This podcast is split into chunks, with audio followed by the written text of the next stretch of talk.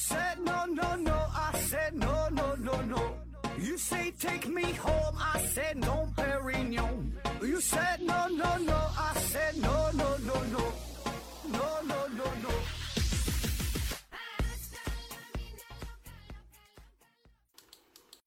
拼命探索，不计后果。欢迎您收听《思考盒子》，本节目由喜马拉雅平台独家播出。这期呢，还是回答听友的问题。The first one，习德性利己提问说：“晚上好，嗯、今天呢看到了一个外国的视频，他们呢搞了一个街头活动，就是把自己的秘密写在纸上，并且呢交换一个别人的秘密。然后呢，很多人把内心的秘密啊写了出来。那为什么人们总是愿意把秘密告诉一个陌生人？”呃，也不愿意和最亲的人倾诉。哎，说这个秘密这个事儿是吧？那么秘密这个确实如此啊。你看咱们在网上聊天啊，跟这个陌生人聊的是非常热闹哈。就这种情况，我觉得在 QQ 时代是非常的明显啊。那时候交一些网友，然后也不认识，胡乱的加一些好友，或者是按什么条件去搜索是吧？哪个城市的？呃，什么年龄的、性别的哈，当然那时候还算是比较比较纯洁啊，比较单纯啊，就学生时代，呃，然后随便聊一聊啊，还有有挺多的话说啊，但是呢，跟自己那、嗯、真正身边的人好像不会有特别特别深入的交流啊，只是就表面上哈应付几句啊，不会说掏心窝子去聊啥、啊。那么至于自己的家里人呢，呃，会。把自己某一面表现出来，对吧？但把另外一面呢，会隐藏的非常深啊。咱们经常说，成年人嘛，对家人都是报喜不报忧。比如说你在外面打工，那回家之后呢，保证是就打扮的靓丽一些，然后跟家里人说：“哎呀，这还行啊，一年混的还不错啊，赚了点钱，如何如何的。”他不会把真实的一面告诉给自己的家人啊。那为什么不愿意去是把秘密分享出来啊？不愿意跟亲人分享？我觉得很多原因。嗯，一方面是，就是说你说多了，可能家里人也也比较担心，对吧？比如说你出去，搁北京打工哈，打了一年哈，一年回来之后就攒了二百块钱，你说这事儿你咋说，是吧？说完了，父母也担心你，跟亲戚朋友说呢，说完也嘲笑你，对你也没有什么意义，是吧？要么就是你说了之后，大伙儿可能也漠不关心啊，然后呢？有的是那种瞎出主意，你说跟你家人说完了，七大姑八大姨，这个说你看我就不应该，我告诉你不应该去北京，你这去北京干啥呀？那地方是你待的吗？对吧？你早点回来，搁咱村里边种点地，娶个媳妇完事儿了。哎，滴嘎滴嘎一顿说，你说说完有啥用？没有用，它也解决不了问题。或者是有的人给你出了一些主意，出了主意之后，你说你听还是不听？你听吧，你挺闹心。那说那玩意你觉得不对，你俩这个世界观保证就不一样。对吧？你你不能不可能听他的！而你不听的，人家说，你看我给你出主意，我好心你还不听啊！你你听他之后了，你还觉得自己也不舒服，所以很多时候就选择了闭嘴，是吧？说了也没有用啊。那么还有一方面原因呢，就是出于咱们嗯、人类一种生物学上的本能，就是你过多的暴露自己的秘密，那会让你处于一个相对比较危险的境地啊。古语嘛，打仗讲这叫知己知彼，百战不殆。所以呢，我们不愿意把自己更多的信息透露出去啊。不管是，比如说在网上的个人信息，你说你的电话、你的家庭住址，你愿意告诉给别人吗？不愿意，对吧？大大方向来说，这也算是一种秘密，或者是其他，就所有这些东西都不愿意，不愿意告诉别人。你暴露的越多，那么你就越危险啊。那就按照这个黑暗森林法则来说也是嘛，大伙儿都想把自己隐藏起来。对吧？你在暗处，别人在明处，那你你是对对于你是最有利的，所以这个秘密也是如此。我们一定会把自己啊，出于生物学上的本能，就把自己给保护起来。或者说你暴露太多了，你说你跟你亲人说也好，跟你爱人说也好，跟你朋友说也好，然后别人也会觉得哈，你你居然是这种人啊！你本来就装的挺好的，然后别人呢就觉得啊你这样，然后就不理你了。总之就是挺挺危险的事儿啊，所以我们总是把自己最光鲜亮丽的一面展现出来，不愿意把自己的内心分享出去啊。你说了没有什么用，没有任何好处啊。当然有一种情况比较例外，就是呃有一些人会觉得跟别人分享自己的秘密，这是一个很好的社交手段啊，比如说，哎，我把什么什么事儿，我小时候什么丢人的事儿啊，或者我做错什么事儿告诉你了，那么说明我把你当成了一个好的朋友，我才会这么跟你说。他这是释放了一个信号，作为一个社交手段，有人喜欢这样去做啊，然后有人也觉得这个方法是挺好使的啊，挺管用的，愿意这么去做啊。呃，那么有你这个问题啊，咱引申一下，就是我们为啥要跟别人分享秘密呢？既然咱说了这么多关于分享秘密的不好的这些这些一方面这些特点，对吧？说了没有任何好处，可是我们又不得不说哈，就这事儿不说放在心里是憋的相当难受，是吧？我们为啥要去跟别人分享秘密呢？我觉得这可能就是跟咱们这个人的这个人类啊，它是一种群居动物有关，就是我们他心里就藏不住事儿，我们。呃，每个人都有这种被接纳、被看到、被别人认可的心理需求，对吧？谁能说我就孤独一世，就自己一个人儿，呃，不跟大伙去接触，什么也不分享，很难。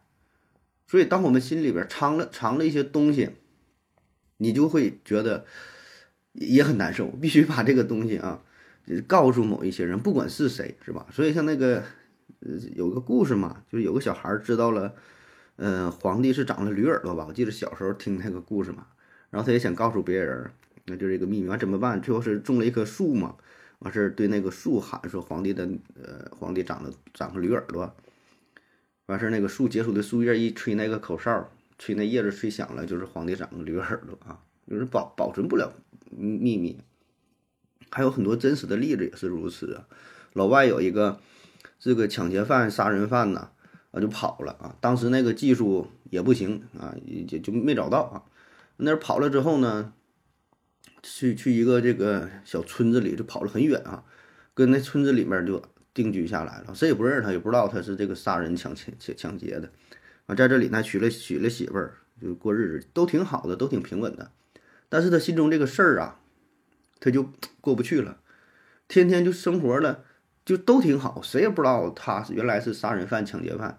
但他自己不行，憋的是相当难受啊，抓心挠肝的，最后没有招了，把这个事儿呢分享给他媳妇儿了就说的，我告诉你个事儿啊，不说我实在是难受，这日子也没法过了啊，一五一十的就跟他媳妇儿说了哈，说完之后就说你替我保守这个秘密啊，但是秘密这个事儿你要知道，只有一个人保守的叫秘密啊，两个人保守的那就不叫秘密，你的秘密一旦分享出去，两个人知道这就不叫秘密了。因为有两个人，必然会有第三个人；有三个人，那就完了！呃，这一传一传二，二传三，三传万物哈，大伙儿就全知道了，这时候就就暴露出来了。所以咱们那个有句古话嘛，叫啥？贼不打三年自招。贼偷东西什么的，咋地呢？你审问他也行啊，大刑伺候啊，或者你就啥也不用管，就给他关起来，给他个纸，给他个笔，扔那会儿自己交代吧。啊，你你不不用屈打成招，他心里。装不住，憋不住，就是憋很很难受的啊，那种折磨，他他活不了啊，所以必须把这个事儿说出来啊，叫做不吐不快。就是每个秘密啊，他这一个秘密，保证是背后他有一个事儿哈，会涉及到一个人，或者是多个人。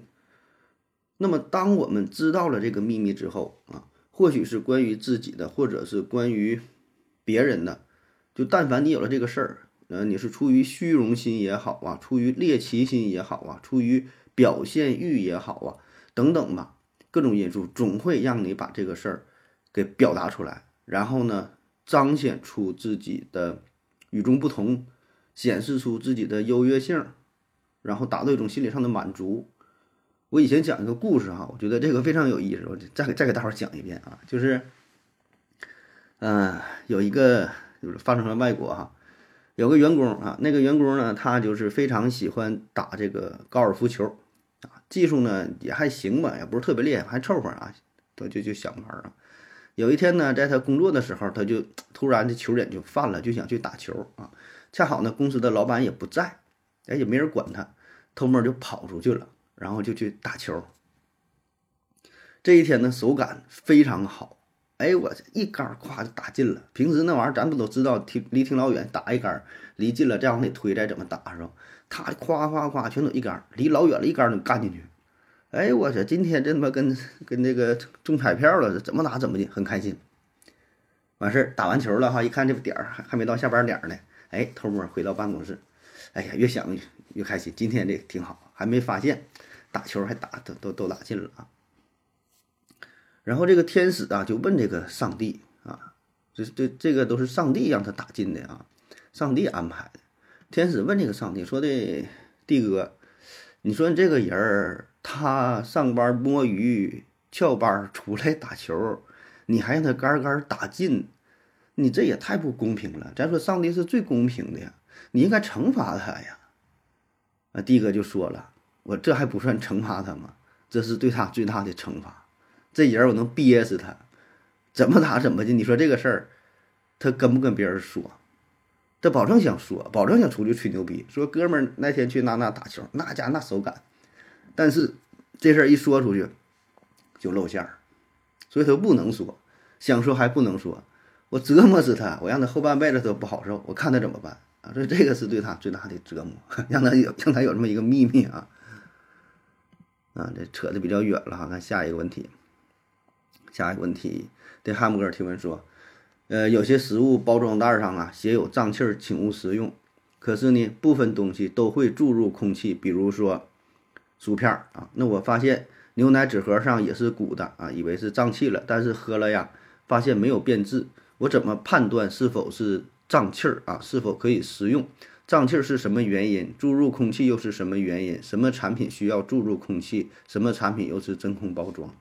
啊，这个其实，呃，算是百度级别的问题了哈。只要你愿意找的话，这几个问题都能找到答案哈。第一个呀，你说什么薯片儿哈，食品包装。嗯，有有有有这个胀气，这个很多食品它不一样哈。你说薯片儿，薯片儿一般都是这种胀袋儿的这种包装，鼓鼓的哈。但是它这个胀袋儿跟这商品变质的账单不一样，它本身它就是胀着袋儿的啊。我倒没注意薯片上面是否写着“如有账单，请勿食用”。我觉得应该是没写这句话。如果写这句话，这薯片就卖不出去了，它全都是胀袋儿的啊。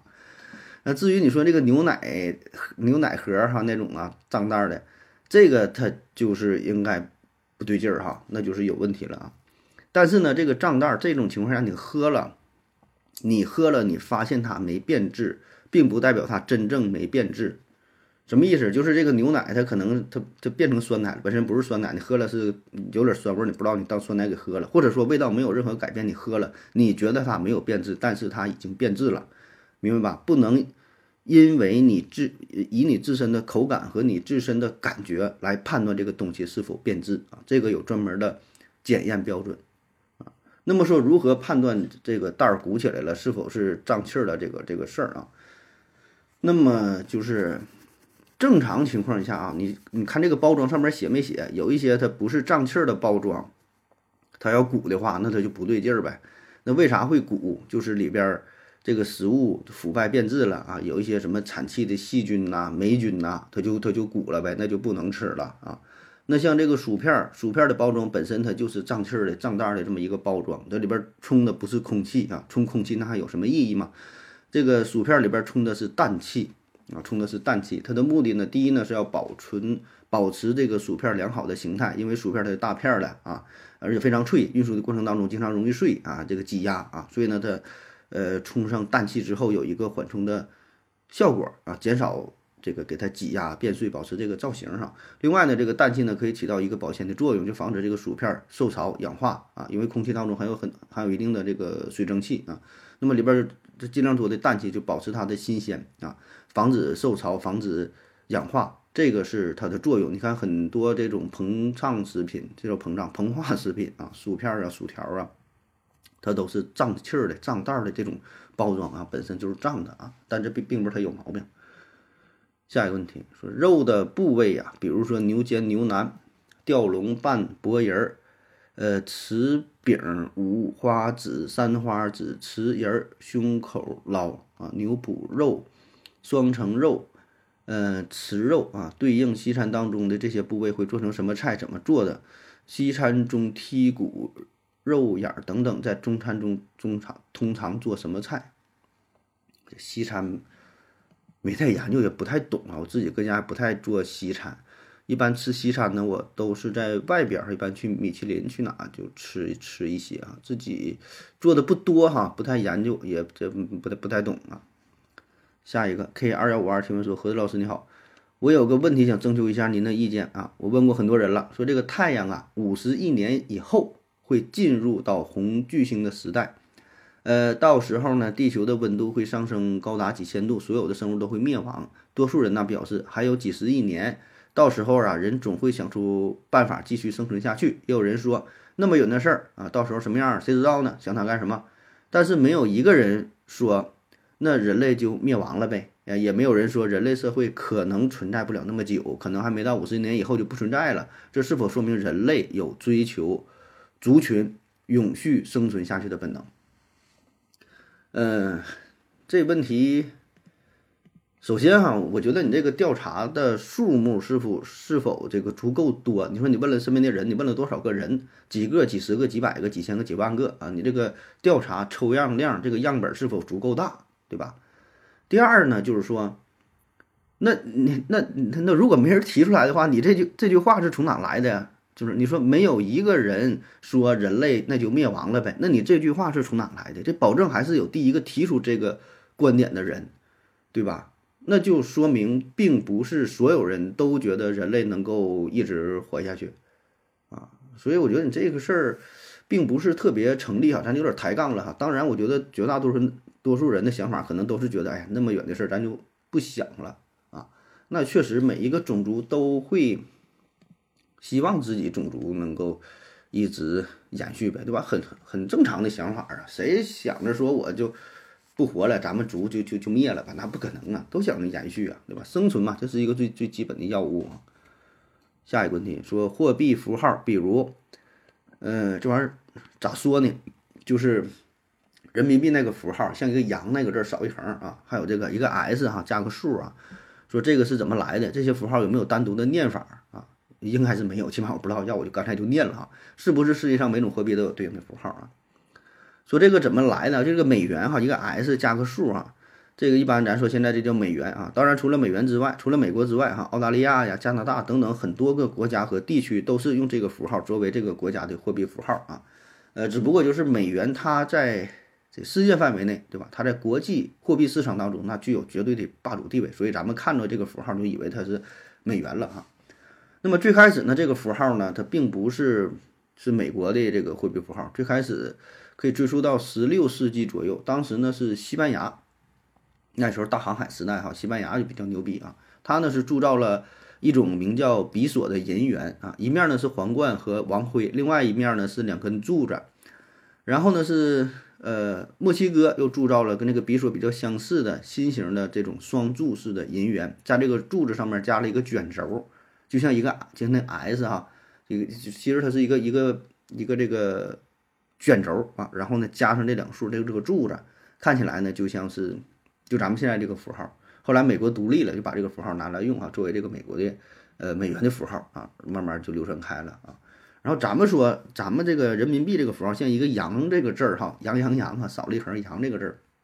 这是在一九四八年十二月一号，嗯，中国人民银行成立，并且发行了新中国第一套的人民币啊。但是在解放初期呢，人民这个书写阿拉伯数字金额的时候，还是习惯用这个，也是借用这个美元这个符号啊，作为封头符号，就是说，哎，写这个后边代表就是这个钱了啊。那么，直到一九五五年三月一号，中国人民银行发行了第二套的人民币，才正式确立了人民币自己的符号啊。就是现在，就咱说这个元哈，就是就是这个像这羊这个字儿哈，这怎么来的？就是一完元这个字母 Y 嘛，Y，然后加上了两横啊。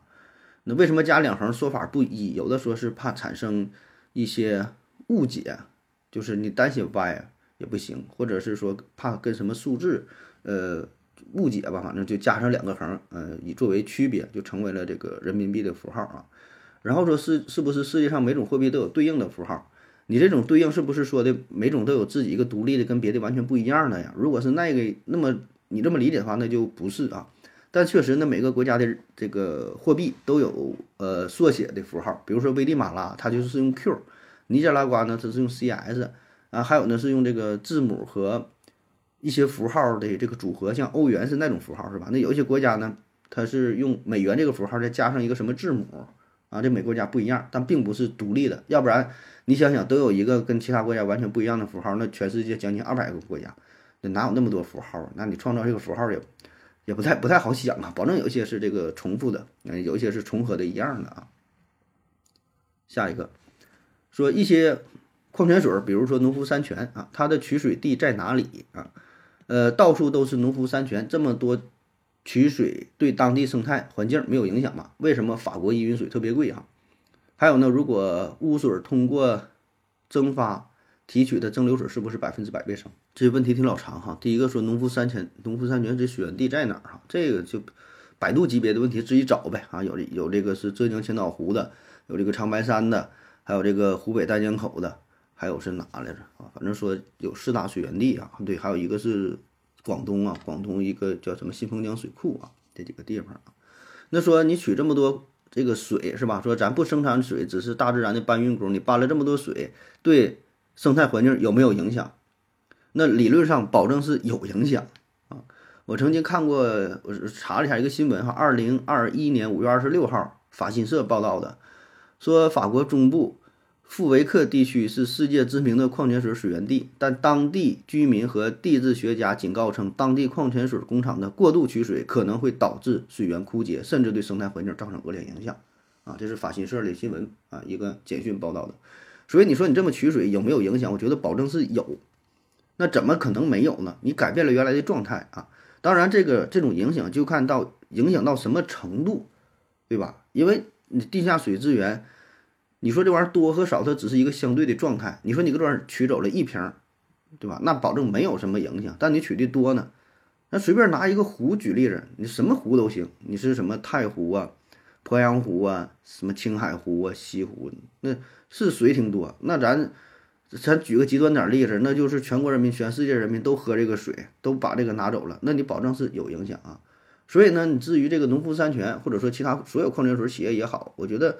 可能国家会有一定的监管的机构啊，对吧？保证它就是每年能采多少水，这个水对当地不会造成特别明显的影响，对吧？那只能是说这些非常模糊的话，是吧？你要说单纯有和没有，保证是有。你这里拿走一滴泪水，那都都有影响，对吧？咱再举个极端例子，那你这玩意儿你有任何操作，那这宇宙都分裂了呢，对吧？那你这平行宇宙那跟原来不一样了。你拿走一滴水是这个世界，那你拿走一滴水那是另外一个世界呢，对吧？那咋能没有影响？保证有影响。然后说为什么法国依云矿泉水特别贵哈？啊，法云法云法国依云哈，依云是多好几十块钱一瓶啊？多少瓶？多少块钱？咱也没喝过，反正挺贵啊。我说为啥贵啊？嗯，其实这个贵吧，这个贵不贵，就是看你搁哪买哈。搁咱中国比，确实挺贵啊。那要跟外国比还凑合啊。我在在日本喝过一回吧，多少钱？一一百一百日元嘛。才几块钱，五六块钱一瓶也不算贵啊。在法国，法国当地卖也不贵，因为法国当地卖就是就跟咱一般的矿泉水也都差不太多啊。它只不过是在咱中国有点就宣传起来了，就是本身它这个营销就很厉害啊。呃，这个就是现在品牌故事嘛。对吧？现在这个品牌都是喜欢讲故事啊，每一个大的品牌背后都得必须有一个故事啊，真假不知道，反正都得是讲多少多少年前、几百年前怎么怎么地啊，谁谁谁吃了我这个东西，然后就有什么了神奇的效果，是吧？讲一个传说啊。这法国依云也是啊，话说在两百多年前那时候法国大革命，然后有一个贵族得了肾结石，得输尿管结石，完了疼疼的不行了啊，咋整都不好使，完去这地方一喝，喝完这水完就好了，就不疼了。啊，你说是不是喝这水是好的？不知道啊。本身这个结石它可能也是一阵儿一阵儿的啊，反正就不疼了啊。都说这个这个水儿这个呃很有疗效啊啊，无数人是纷至沓来都喝这个水啊。据说呢，拿破仑三世对这里的水也是情有独钟。后来这个地方就是在一八六四年哈，赐名叫做依云小镇啊，依云因为啊，这拉丁文本意其实就是水的意思。所以你看这个故事一拿出一拿出来，对吧？几百年前的故事，哎，就非常受用啊。不管是在当地还是在。全世界它就推广开来了，品牌故事嘛，对吧？就这么回事儿。再有本身呢，这个依云呐，它在咱们中国它定位的就是一个高逼格的销售模式啊，在其他地方咱也不太知道哈。反正在中国，反正我觉得这玩意儿挺高逼格的啊，这这玩意儿比比比我喝喝啤酒都贵啊。就是它一直打造的就是定位于这种白领哈，白领或者叫什么小资是吧？然后它每年还会推出一款限量版的这个矿泉水瓶子，制作的也是挺高端的，瞅这个瓶子是吧，挺时尚的啊，所以它就是炒作呗啊。当然，它本身你说这个呃资源也很少是吧？人美从这个法国运来的对吧？人法国就当地这个水什么资源，这些都是一方面啊，因为这个多种因素嘛。下一个，对哈姆哥提问说，为什么和牛这么贵？哈，看了 A 五和牛的图片，几乎和脂肪一个样，那直接吃脂肪不就行了吗？那对呀，那你就直接吃脂肪呗，对吧？你看图片，这长得长得一样的东西多了去了哈，长长得一样就代表这俩口感一样嘛？而且这 A 五长得像脂肪吗？不太不太不太知道哈。嗯，说这个和牛啊，这个和牛呢，和牛是日本从一九五六年啊开始就出现的，它是一个改良的。你就是一个牛嘛，完事改良的这种品种，优选出来的啊，叫和牛。呃，特点是这牛生长快、成熟早、肉质好啊，说是世界最贵的牛肉啊。起码这个品牌呢是已经创出去了，就是肉质鲜嫩、营养丰富啊，怎么怎么地的哈啊。说这个，你说这 A 五牛肉价格一般是一斤得干到一千五、两千，甚至两千多啊。呃，而且在中国，嗯，正常渠道应该是挺难吃到日本和牛的吧？好像是。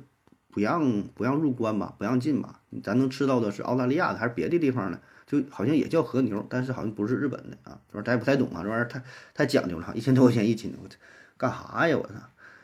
那说它为什么这么贵啊？嗯，第一个本身还是产量少呗，对吧？供求关系啊，这大伙儿都吃都喜欢吃啊。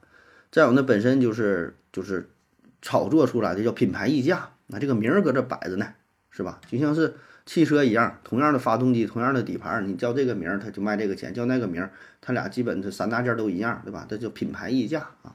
再有呢，就是本身这个日本人工费啥是不是也挺贵呀？就是真正养这一个牛，这个成本可能也挺高，对吧？该说好说，这成本确实挺高，所以它它也贵呀。下一个，鬼见愁张大王提问说：何老师你好，我经常啊会在五岁后进入一种心情特别低落的状态，感觉非常的绝望。有种活着没有什么意思的感觉了，请问呢，这是我的个例呢，还是说普遍存在？是否有科学的解释？午觉醒来一段时间，大概一两个小时啊，逐渐恢复正常啊。放心呐，这老弟哈，你这个是属于一个普遍现象哈，不是你个人的感觉哈。我给你分析分析，这个背后有一定的科学原理哈，你一定要好好的活下去啊。这个睡觉这个事儿哈，首先呢，如果你小气的时间如果是比较长的话，说是小气，但你一下睡了可能。一个多小时，两个来小时，对吧？有的可能中午休息比较早啊，十一点半可能不到十一点半就休息了，吃完饭不到十二点，你一睡睡到下午一点半工作，哈，睡了一个多点儿。那么睡前和睡后体验到的疲劳感，这个差异是非常明显的。那么这种疲劳感很容易会被识别为低落的情绪。就是你在睡醒之后，其实你整个身体的这个状态就不是特别好啊。这个并不是你情绪的问题，是整个身体的问题。然后你就觉得心情不好啊，这个是一种原因。那我们经常有一种感觉，就是你看你上午这个精力是相对比较旺盛、比较充沛的，情绪比较高涨。那么吃完饭之后睡了一觉，精力呢开始开始这个低落啊，这个情绪开始低落啊。那么这种低落、这种变化，它也可能。并不是因为你睡觉引起的，明白吧？这就是正常，它也是开始走下坡路了。只不过你是你睡觉了，换句话说，你不睡觉，你下午的这段时间，两三点钟哈，可能也是一个情绪比较低落的状态。你只不过你是刚睡醒，然后你把这个事儿归因于说跟我睡觉有关，是吧？这个可能也是也是一种一种原因啊。嗯，再有呢，就是可能就是这个这个午后啊，太阳逐渐。逐渐下落哈，夕阳西下这种感觉，嗯，然后也会引起你这种低落呀、抑郁啊，不像上午对吧？阳光充沛，精神满满的，就整个这个状态，你下午就是抑郁的。那么对于生活节奏比较慢的人，长时间的午睡，那意味着清醒的时候，常规的工作时间也即将结束，就是感觉 我这个上班也很多活儿嗯没干完呢。然后呢，就感觉浪费了时间哈，然后有一种罪恶感，可能这也会影响你的情绪啊，或者是说你这个活干完活了，然后还没下班，对吧？就这一下午你挺无聊的，但又不能走，完搁这儿待着也不知道干啥，就感觉非常空虚，是不是也会带来一些负面的情绪啊？是吧？这也是一个原因。还有呢，我觉得可能就是你睡醒，下午睡醒睡觉睡醒之后，呃，你有正面的情绪，也有负面的情绪，也有非常平和的情绪，对吧？就积极向上的、消极的也都有，各种情况也都有。但我们往往呢，会对于这些消极的、负面的情绪记忆比较深刻，这种悲伤的、抑郁的、恐惧的、寂寞的，对吧？那么久而久之，时间长了之后，你更倾向于记住，好像是每次睡醒之后心情都不太好的这种状态，好的就忘掉了。那其实各种情绪可能是平均分分布的，是吧？这个呢也是一种解释啊。所以呢，这是很多种原因吧，综合在一起，让你感觉到这个睡觉之后嗯状态就不太好啊。当然，也有一种可能，就真的是有一些疾病，比如说是甲降甲甲甲降甲状腺功能减退呀，或者是抑郁症啊等等哈。如果非常严重的话，赶紧去正经医院找正经大夫。下一个鬼见愁张大王提问说：“何老师你好，就是我这手指头上面有棱一条一条的哈，这种情况形成的原因，我看网上众说纷纭，有说缺少微量元素的，有说疲劳的，有没有比较科学权威的说法？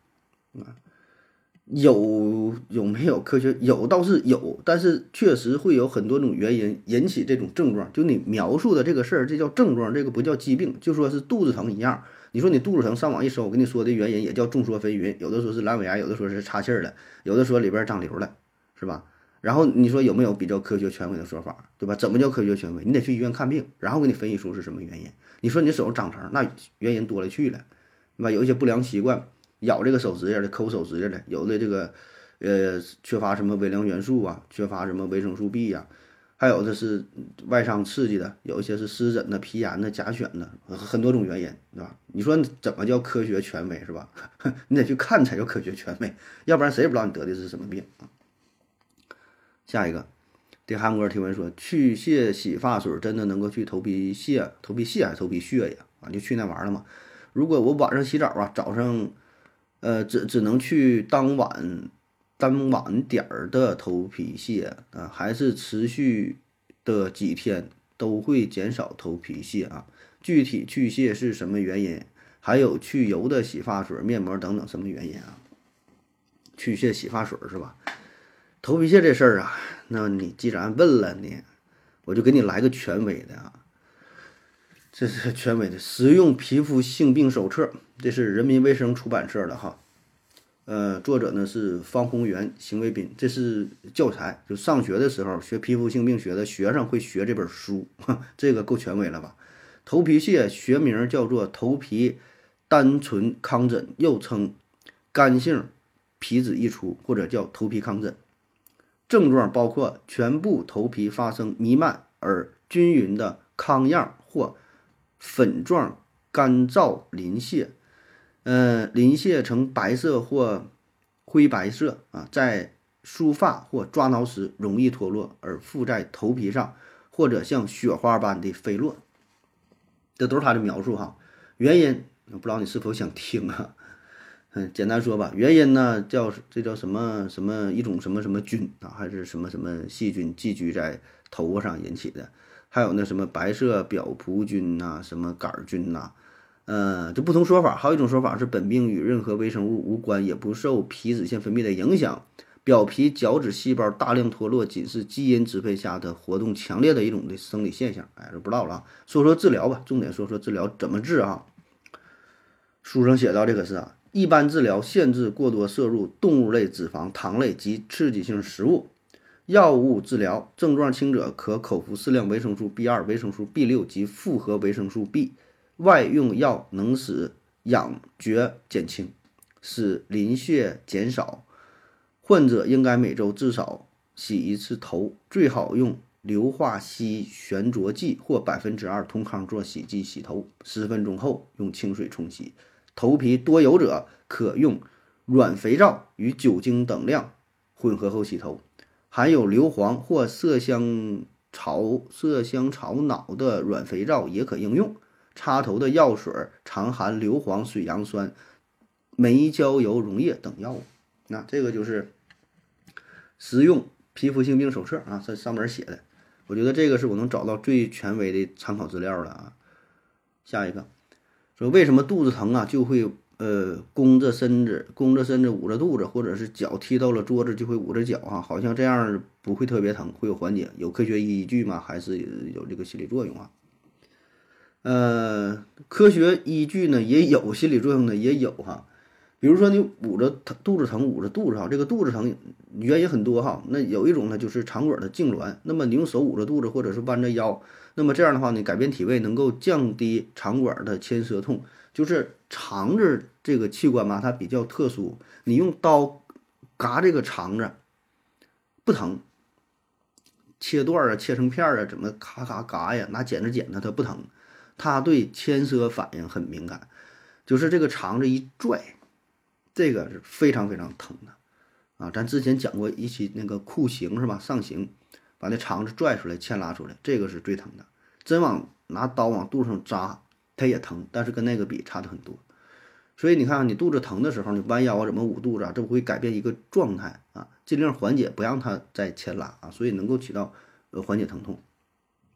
那么说这个心理学上的作用是啥呢？心理学的作用那就是有一种安全感呗，对吧？那你你想，如果从进化的角度来说哈，比如说以前有两只猴，那么一只猴走走道踢了一块石头，看也不看，根本就不在意。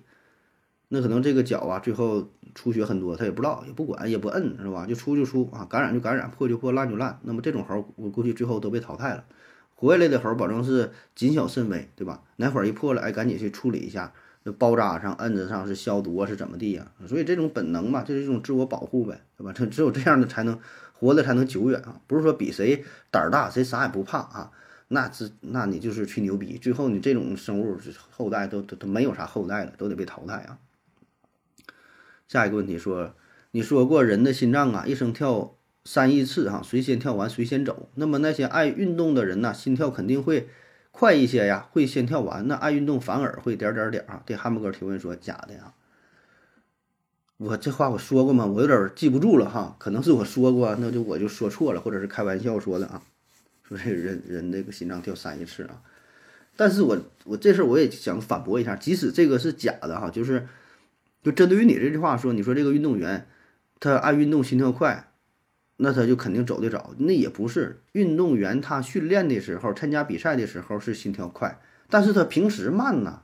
运动时候跳到一百，对吧？那他平时的话，人可能是六十，我不知道四十五十，叫运动员心脏跳得很慢。所以综合来看，可能人家还是跳的更慢呢，是吧？所以这个，那你没没法这么说哈。当然哈，这个大前提说人的心脏跳完三一次，谁跳完谁走，这保证就不对啊。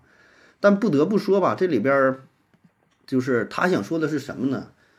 一个人心跳太快，保证是不好，对吧？你天天你说心跳快，你想想心跳快啥情况？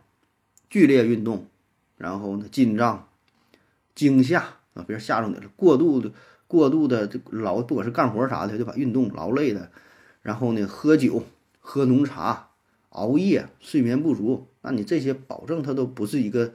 良好的生活习惯，保证会影响你的生命，对吧？那换句话说，就是让这个心跳啊，在一个正常的范围。那发动机也是啊，你发动机你用的时候，你别上去刮一脚油门干到底你一点点来呗，让它保持一个比较好的转数，你对吧？你上去咣咣一脚干到底，一直保持着五六千转，你那发动机也不行，那保证报废的早。人也是一样啊，你心脏就让它跳个六七十下，本身对这个心脏也有好处，对吧？你长时间你那么整那玩意儿。谁谁也受不了啊！所以说跳这个三一次吧，这只是一个一种比喻啊，运用了一个修辞方式哈，并不是真正跳三一下，那对吧？那谁要你要按这个说法，我找出一个人只要跳到三亿零一次下，那你这个说法那就是一个假命题是吧？抬这杠就没啥意思了。下一个问题，刘志贵提问说：你好，何老师，为什么感冒的时候侧着睡觉总是下面的鼻子不透气儿？还有侧着睡觉的时候总是远离床的一侧出汗啊？你说不透气儿这个吧，这我就感觉反正睡觉的时候你动弹动弹吧，这不透气儿的会变成透气儿的，透气儿的会变成不透气儿的，就是因为这个重力的作用，大皮的在你脑袋里一顿流动，是吧？那么至于说出汗这个事儿，我感觉是上下都出汗啊，但是你下边出的汗呢会粘在床上啊，你一摸呢这个汗呢就干了，你上边这个可能得晾在外边，它出汗就你就能感觉到啊，所以并不是上边和下边的事儿吧。下一个问题啊，相由心生提问说，不是相由心，对汉普哥提问说，相由心生这个词儿可以用科学来解释吗？啊，下一个问题回复说，我正好是一个民俗的科学家，嗯，可以。印度有个著名的心理学心理学心理学家研究人的左半边脸，表明和母亲有关。右半边脸呢，和母亲的关系。嗯，他这是不是应该？他写的是啊，左半边脸儿和母亲的关系，右半边脸儿和母亲的关系，是不是一个母亲一个父亲呢？还是啥意思？是说另外一个人呢，总蛮横无理，他的面部肌群肯定与旁人不一样。相反，一个人阳光。快乐、乐于助人，本身就感到很幸福，气色好，心情好，自然就好看啊。类似于第一印象，是一种滑稽的好感，但不无道理。啊，说这个相由心生是吧？佛曰：世事无相，相由心生。可见之物，实为非物；可感之事，实为非事。古希腊哲学家亚里士多德曾经说过。外貌能够在一方面真实地反映人物的性格特征，比如气场强大的人，内心内心更加坚定啊。说这个相由心生，嗯，这个有没有什么科学道理啊？我还是挺认可这句话的，我觉得挺有道理。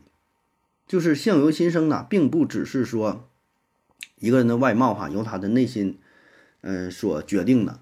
这里边说的这个这个相啊，不只是面部表情，我觉得包括很多，就是他表现出来的东西呢，呃，面部表情是一方面，他的身体的这个姿态呀，就说话语言语调啊，为人处事啊，相嘛？什么叫做相啊？就整个表现出来就叫相嘛。那么心是什么呢？那就是你的内心呐。那你你内在的保证会决决定着外在的东西，对吧？咱换句话说，你找一个。你要你要你就让我吧，别说找别人了，就找我吧。穿一身西服，戴个什么名表，开个什么豪车，一看这衣服，这就像是借来的。说白了，我就是变有钱了，你那玩意一装，他也不像啊。所以咱经常说有这暴发户，你说两句话就能看出来，他这个拆迁的暴发户和人家祖上有这个底蕴，对吧？他是不一样的。所以老外说嘛，一个贵族培养一个贵族，起码要三代人。他打小受的教育、受的熏、受的这个熏陶啊，等等，他都不一样。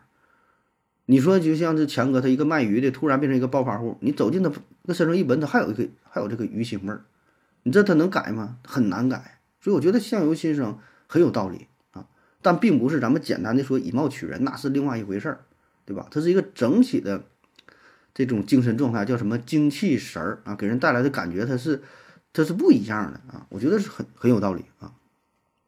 那说说这个科学上的解释呢，也有一些哈，比如说在二零零九年的时候，有人做了一个这么这么个实验，就是这个人呐脸的宽窄的程度，说这个宽脸的人呐，这雄性激素呢就会越越多一些，越高一些，然后雄性激素高呢，就决定这个人呢更容易好斗啊，所以咱们会感觉这这人大宽脸呢，就是脾气可能就不是特别好啊，不太好，容易相处，就喜欢跟别人干架。啊，所以这个就是通过这个技术的水平决定了一个人的外貌哈。当然这是一个小规模的实验哈，对不对呢？也并不知道哈，有点争议。但是有很多人就是在从事这方面的研究，就想找到这个背后的依据啊。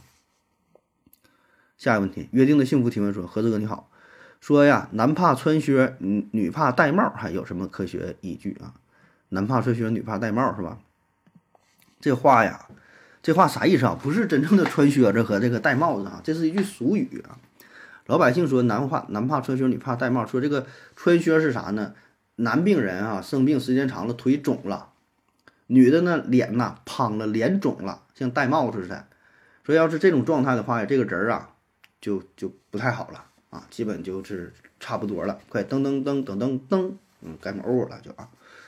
那么说这个有没有科学依据呢？保证是有科学依据啊，就是从这个医学的角度来说，就水肿嘛，你水肿要这么重了，那么往往就代表着你这个身体啊多个器官已经衰竭了啊，这水肿状态就是很难逆转了啊，基本晚期到了弥弥留之际啊，所以这个是有科学道理的啊。但是为什么说是男怕穿靴，女怕戴帽？男的戴帽就没事儿吗？女的穿靴就没事儿吗？并不是啊。所以呢，除了科学角角度，我再从一个文学角度给你解释一下这句话呢，用了一个互文的修辞方法啊。什么叫做互文？就是其实这句话想表达的是，男的也怕穿靴，也怕戴帽；女的也怕穿靴，也怕戴帽。但是这么说起来很麻烦，所以呢，他就简化说，男的怕穿靴，女的怕戴帽哈。就是咱举几个例子哈，这种互文呐，有叫单句互文，比如说“秦时明月汉时关”，字面意思就是秦时的月亮和汉时的关，是吧？但实际上并不是啊，它真正的意思是秦汉时期的明月和秦汉时期的关啊。再比如说哈，对句方式的这个互文，“将军百战死，壮士十年归”，字面意思将军打仗完死了，完壮士呢就回来了。是吧？那让人产生疑惑了，凭啥呀？将军咋都得死，壮人还能回来吗？并不是哈，这话的真正的意思是，将军和壮士去打仗，有的人是死了，有的人是回来了啊，这叫这叫互文啊。所以不管是将军也好，战士也好，都打了十年仗，对吧？有战死沙场的，也有这个凯旋的，就啥样的都有啊。互文，还有像不以物喜，不以己悲，不是说不以，就是直接说正确的意思就是。也不以物喜，也不以物悲，也不以己喜，也不以己悲啊，这是互文。嗯，还有一个最典型的嘛，就是花木兰里边有这么一句啊，说东市买骏马，西市买鞍鞯，呃，南市买辔头，是北市买长鞭啊。那一看这句话，感觉这这太明显了，这花木兰保证是个女的，对吧？要一个男的，保证是去一个地方把这东西都买了，是吧？谁还这么东西南北去不同地方买不同东西，什么太挑了，一看就是个娘们儿，是吧？那其实这句话它的本意是什么呢？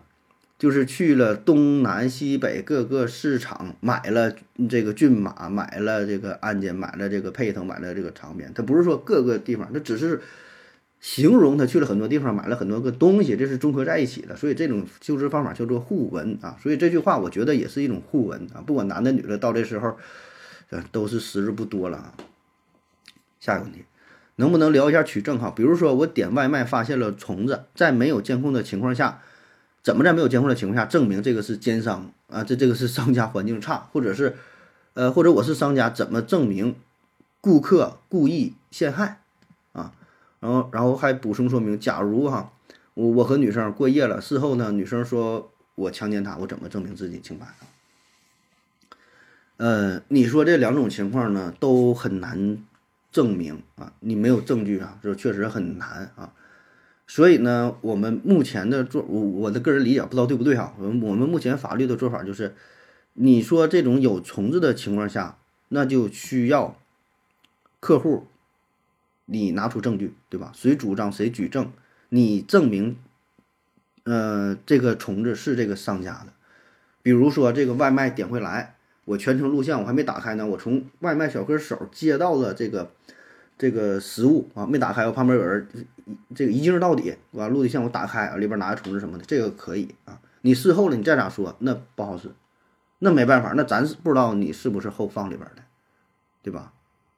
那么咱再举个例子，比如说这个像有那种酒驾的哈，不有那种段子吗？说酒驾了，然后下车警察要吹气儿，吹气儿之前，哎，我自己赶紧从后备箱拿了一个二锅头先周回去，然后再吹气儿。你看，哎，这我我是刚喝酒，不是之前的。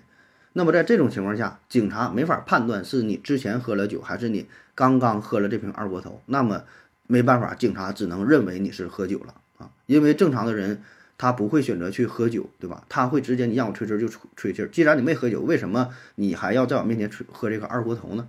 是吧？所以这个就是一个一个正常的逻辑，我觉得啊。再比如说这个，你说强奸这个事儿是吧？强奸这个事儿，我我我是这样理解啊。既然那个女孩说你是强奸了，那你就是强奸了，那没有办法哈。啥叫强奸？就是违背妇女的意志，强行跟她发生了性关系啊。那你说那不对呀？那头天晚上他他确实同意了，那他怎么背后那就第二天就反悔了？哎，那没办法，头天晚上你你俩有什么证据吗？对吧？你全程录像了吗？或者说你有什么聊天记录都行，你能拿出证据就行，能够证明当时是这女生主动的，甚至是她勾引你的，OK，那没有问题。你没有这种证据的话，那么只能认为那人家说你强奸了，那那就是强奸了，对吧？要么你就别给跟人家发生关系，对吧？因为我觉得，如果要是一个女生，一个女生就是跟我提出来说的，哎，发生关系，我免费为你献身的话，那起码我会评估一下这个是不是仙人跳。这个是不是背后有什么目的，还是怎么地？我是轻易不敢去答应的，对吧？如果你没有十足的把握，那你就不要去做。你做完之后出事儿了，你这个风险性你要自己去承担，对吧？都是成年人了，你自己的选择你要自己去承担。你怎么判断他是真心实意的呢？没法判断，没法判断，那你就不要接受，对吧？所以呢，作为法律，我觉得它就是以正常人的一个正常行为作为作为这个基础判断啊。当然会有很多小概率事件啊，但是对于法律来说，对于这个司法机关来说，调查成本非常高，甚至是无法去调查的。所以呢，他只能是考虑在正常情况下，我们正常人怎么选择，怎么怎么去做的。是吧？那么对于那种小概率的事件啊，那你没办法，只能是你自己保护自己。如果说你就像我说那个强奸这个事儿，你担心你跟一个女生，你觉得你俩感情挺好，你觉得你你担心，哎呦，我跟她上床之后会不会给我给我告了？那你就别跟人家上床，对吧？你你觉得这个事儿没有把握，那你别别上床，除非你这结婚领证了，那另说，对吧？那那还有婚内强奸的呢，是吧？所以这个你自己把握，是吧？包括说吃饭这事儿也是，那你觉得？说怕里边这个下虫子了，里里边不干净，那你每次取餐的时候，你都全程录像，对吧？要不然你那商家的活没法干了，来一单都往里扔虫子，都说是商家把关，那人家生意没法做了。所以我们就是考虑一个正常情况下大多数人的选择呀。我觉得这个就是一个一个法律的这个这个出发点，是吧？下一个问题，对韩国人提问说，为什么不同品种的狗啊有不同的性格？性格不是后天所决定的吗？哎，你说狗的性格这个事儿是吧？咱们印象当中呢，这个狗的性格千差万别，有的狗特有的狗特别凶猛，是吧？像这个藏獒啊，有的呢就是萌萌哒哈，有的像那个什么二哈呀，像什么哈傻了吧唧的哈啥样？其实其实啊，这个狗它的性格并没有那么大的差别啊。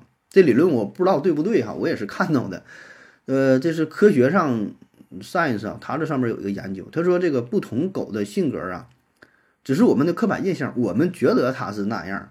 呃，实际上真正的这种性格的差异只有百分之九，就是狗的不同的行为是只有百分之九能用它的性格来解释，就非常非常小，其实都差不太多啊。说这有一个由生物学家和遗传学家组成的团队调查了一万八千多只狗啊，其中大约一半是纯种狗，呃，并对两千多只狗这个狗这个 DNA 进行了测序啊。研究发现，虽然行为特征可以通过基因遗传，但这些标记并不是单个品种独有的。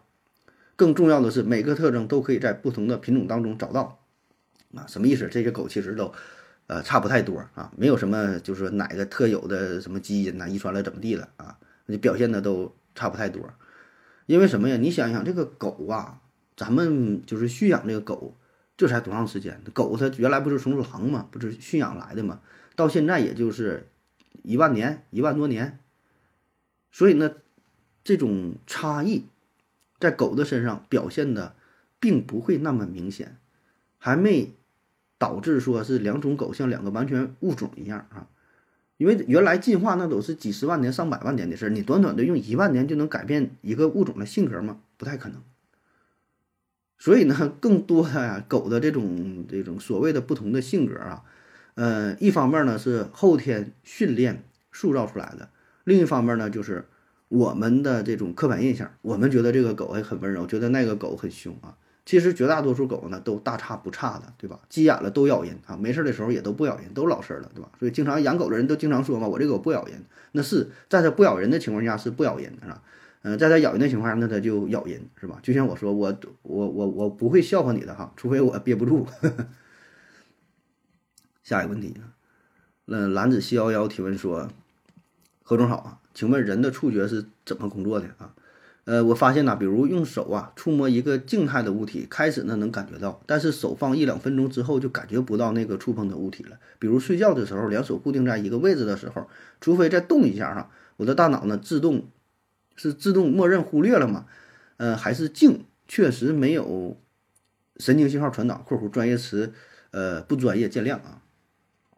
啊，明白哈，你这个问的说的不太明白，但是以咱这个医学的素养哈，还是能听懂的。就是你经常，比如说拿一个东西哈，拿时间长了就感觉不到它的存在了哈。看一个东西什么，看时间长了，闻一个东西就有这么一个词儿嘛。有一句话：“久入芝兰之室而不闻其香，久入鲍鱼之室而不闻其臭。”就是你在一个。花适当的多养花非常香，闻时间长就不感觉香了，对吧？你一进一出才感觉香。你去这个卖鱼的海鲜市场，刚一进去感觉腥臭，啥味儿啊？时间长了就耐受了啊。所以呢，不只是这个这个嗅觉，各种感觉，人的各种感觉都是如此。就是这个感觉器官，它经过连续刺激一段时间之后，敏感性就会下降。这也是就是呃一种保护，产生一种保护性抑制，以免呢这个神经细胞啊进一步的损耗。你已经闻到臭味了，然后持续还闻还刺激还刺激还有这个信号，你一直在工作，那不一直在消耗嘛？那也就是说，大脑当中专门负责嗅觉或者其他这种感觉的神经细胞，当你感受到了这个臭味的时候，那其实这个。嗅觉神经细胞，是它不是被被这个外界刺激嘛，然后传入到大脑嘛，对吧？但你一直处于这种状态的话，那它就会进行一个保护的状态，要不然它就是一直会消耗很多的这个这个能源，很消耗，让你大脑一直在工作，也很累，是吧？所以呢，会启动这种自动保护啊，包括你看东西啊什么的，这些都是如此。所以这个心理学上有个词儿叫做感觉适应，感觉适应，嗯，sensory adapt 就是就是人的感觉系统。对持续的作用的这种刺激的这个输入反应会，呃，逐渐减弱，啊，所以就就就这么个道理啊。所以你看那个那个海盗，海盗在海盗啊，一一般印象当中都是蒙一个眼睛，是吧？那他是不是瞎子哈？他并不是，并不都是瞎子，因为什么呢？他是为了适应暗环境，他一个眼睛是在光亮情况下看的，另外一个呢就是。突然进入到船舱之内，因为你在大海上，你在甲板上，外边是非常亮的。你进入到那个船舱之内是非常暗的。那么你要突然进到一个暗环境，你眼睛很难适应。你想啊，你进入就是黑天突然关灯了，突然关灯了，你看不到屋里边有什么东西是吧？哎，但过一会儿你就能看到了。所以海盗就是他从屋外进到屋内，进入船舱里，把这边这个黑布啊摘下来，这眼睛一下就能看屋里有啥。所以。他就是有一个自我保护的作用哈，要不然真要是被跟别人打起来还咋地，不就挺挺危险的吗？啊，就是这道理啊。下一个，等等等等六七提问说，老师你好，嗯，总听见有人说，简直是岂有此理啊！这是不是语病？为什么大家还总这么说啊？简直是岂有此理是吧？嗯，算不算语病呢？这保证算一个语病啊。岂有此理！岂有此理的意思就岂嘛，就是哪里有这样的道理，对吧？那放在一起说，简直是哪里有这样的道理，对吧？这确实就是语病哈，但也都这么去用啊。就是咱们这个语言很多话吧，你要细究起来呢，都不符合严格的语法的要求啊。就像咱经常说一句话，领导开会啊，为了防止类似事件不再发生。啊，然后咱们比如说着火了哈，咱为了防止类似事件不再发生，应该是为了防止类似事件再次发生，是吧？还有最常用的叫凯旋归来，是吧？什么什么英雄哈，凯旋归来，凯旋归来本身这也是一个语法的错误。凯就是胜利的意思，旋就是回来的意思，凯旋旋就是已经代表回来了。但有些时候也是为了为了就是读起来朗朗上口啊，欢迎英雄凯旋就。戛然而止啊，那加上归来就比较舒服。还有什么将他绳之以法，这个咱经常说吧，绳之将他绳之以法，绳之绳之以法或者绳之于法，绳之于法，这个之就是一个代词，就已经是表示他。绳之于法就是把他按照法律去处理。那你将他这个他就是两个宾语，它也也是那啥也语病。还有像免费赠送，那不废话吗？赠送这个赠已经是代表着免费。对吧？亲眼目睹，那目睹不就是用眼睛看吗？那不亲眼目睹，你还能用他们耳朵看吗？还有这共同协商，协就代表着共同的意思，对吧？还共同高声喧哗，那咋的？还小声喧哗吗？这都是废话，你要按这说，是吧？所以这个语言这个事儿吧，咋说呢？也有不同的不同的这个这个呃理解吧。有人说就是应该标准点，有人说就是无所谓啊。语言嘛，要是适应大伙儿要求啊，怎么说的都有。然后下一个还是对汉姆格提问的，还是关于语言的事儿。他说：“世界上最大的什么什么之一，为什么这句话不是语病？最和之一不是矛盾吗？”这个问题我我记得我之前一定是讲过哈，关于这个最之一啊，这么说是否是语病啊？最之一是不是语病啊？这个最呀，它是一个副词，对吧？表示在程度上达到了极点，超过一切同类的人或事物啊。那么这个罪，那你说这个罪啊，它就是不是唯一呗，对吧？它达到了极点，你看它的意思是表示程度上达到了极点，超过一切同类人格事物，那它是不是唯一？是不是只有一个？如果说只有一个的话，你再加上之一，那它就是语病。如果不只是一个呢，对吧？咱有句话就文无第一，武无第二。那你说跑步这个事儿，那咱说博尔特是世界上跑的最快的人，用不用加之一呢？呃，也用也不用啊。啥意思？如果你说是百米的话，那你说他是最快的。那如果是马拉松呢？你说谁是世界上跑得最快的人？那本身这个问题问的他就就就就不严谨。你说是跑一百米，还是跑一米，还是跑一万米，还是跑个马拉松，对吧？所以通常为了避免引起歧义啊，我们就会用另外一种歧义的方式进行描述，就是他是世界上跑得最快的人之一，对吧？而且那博尔特那是这个时代，那你要是再往回倒一百年呢，再往后倒一百年呢，那你还得说啊，博尔特是我们这个时代，呃，百米什么最快的人，对吧？就是你得不断的加上范围，不断的加上限制。所以呢，我就用用了另外一种非常简单的办法，就直接加上之一，是吧？当然，这个还算是比较比较容易处理的，就是你说这种体育竞技呀、比赛呀什么的，这个还好。那么有一些事儿，你说他确实就没有说最呀，他只是有一个有个团体，就都挺厉害。咱举个例子，比如说你说巴西是呃世界上足球最厉害的国家，你是不是得加个之一？你不加之一的话，阿根廷也不干。对吧？西班牙也不干，德国、法国可能也都不干。你怎么说他就是最厉害的？难难道他就没输过吗？对吧？或者说中国最有名的导演，你说是谁？那那那要严格说，那就没有了，对吧？谁谁谁挺厉害，谁谁谁挺厉害，谁谁挺厉害，对吧？或者说现这个世界上最著名的作家是谁？世界上最优秀的歌手是谁？喜马拉雅最优秀的主播是谁？中国最好的大学，对吧？你说是清华还是北大？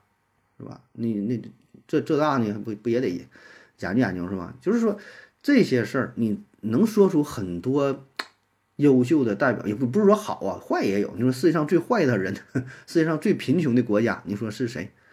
是吧？他很难给出一个确切的答案。所以你说这个“罪”字，它是不是代表着就是唯一的一个对象？如果是一个，那没有什么问题，就直接说“罪”就完事了，谁也不想加上之一。那么如果说它是一个集合的话，它里边包含了很多的元素的话。那它加上之一，我觉得倒倒也无妨。你说珠穆朗玛峰最高峰，珠穆朗玛峰啊，多多少多高？它上面是一个点吗？我觉得也不是，对吧？它是一个一个平面。那么这个平面上面有很多个点，对吧？那么这些点，它嗯，它它它，你说你咋整？所以就是这个问题，还是个人理解吧，对吧？这个嗯。就刚才就说嘛，就语言嘛，本身就存在着很多的争议，对吧？你可以这样想，你说咱们是先有的语言呢，还是先有的语法呢？那保证是先有的语言，对吧？语言说的通顺了之后，慢慢固定下来，哎，形成了语法，形成了一个固定的结构，对吧？咱们也就是这么这么去说啊。还有类似的，像什么几乎都啊，几乎什么什么都啊，就说这也是语病。你都了，那就是全部的意思。它几乎呢，那又不全部啊。那你这玩意儿，它咋说，是吧？其实这事儿呢，我觉得也不用纠结啊。就你说这个最什么什么之一啊，我给你举个例子啊，你你保证你就服了啊。中华人民共和国宪法序言当中的第一句话：中国是世界上历史最悠久的国家之一。中国各族人民共同创造了光辉灿烂的文化，具有光荣的革命传统。宪法序言第一句就这么写的，那你就没啥争议了吧？这事儿。好了，感谢各位收听，谢谢大家，再见。感谢您的聆听。如果您也想提问的话，请在喜马拉雅平台搜索“西西弗斯 FM”，在最新一期的节目下方留言即可。欢迎您的参与。我在这里等你哦。